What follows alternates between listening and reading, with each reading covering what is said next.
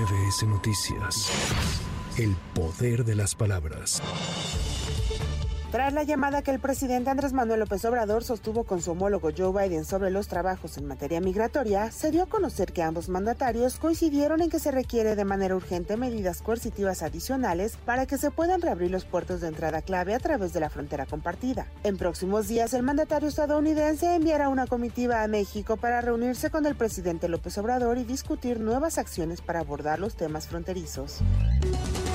Previamente, el Instituto Nacional de Migración dio a conocer que entre noviembre y diciembre han ingresado al país más de 100.000 migrantes que cruzaron México para llegar solo al estado de Coahuila. Por lo anterior, el INM anunció el envío de más personal a Coahuila para llevar a cabo la detención de al menos 500 migrantes diarios que serán trasladados en autobuses que pondrá la dependencia federal y la empresa Ferromex. Esta última también se comprometió a impedir que los extranjeros aborden el tren en los estados de Aguascalientes, Hidalgo, Querétaro y Guanajuato para así reducir la cantidad de personas que llegan a la ciudad de Piedras Negras. Posteriormente, la federación informará las medidas que se adoptarán en los estados de la frontera sur de nuestro país, entre ellas más operativos de seguridad en otros estados del territorio nacional. Xochil Gálvez, precandidata presidencial del PAN, PRI y PRD, dijo que el grupo de expriistas que se incorporó a la precampaña de Claudia Sheinbaum en realidad está buscando impunidad frente a los actos de corrupción en los cuales están involucrados varios de ellos. Lo que ellos buscan es impunidad. Qué casualidad que hace algunos años el tema de Murad eran los 5 mil millones del Infonavit y hoy borrón y cuenta nueva a cambio de que se vayan. Están tan necesitados, están tan nerviosos de que este proyecto va a crecer, que tienen la necesidad de llevarse pues a panistas y a priistas a como de lugar. Por su parte, la aspirante presidencial por Morena, Claudia Sheinbaum, expresó su respaldo a Adrián Rubalcaba, quien hace unos días renunció al PRI y se sumó a su campaña. Por eso estamos hoy con el Partido Verde, con el Partido del Trabajo y con muchos y muchos que se han unido a nuestro movimiento. Porque lo que queremos es el bienestar del pueblo de México, el bienestar de los habitantes de Coajimalpa. Y yo estoy segura que esa es la esencia también de lo que mueve a Adrián Rubalcaba, la construcción de la democracia, de las libertades, del bienestar del pueblo. Esa es la esencia por lo que luchamos, porque nosotros luchamos por causas, por principios.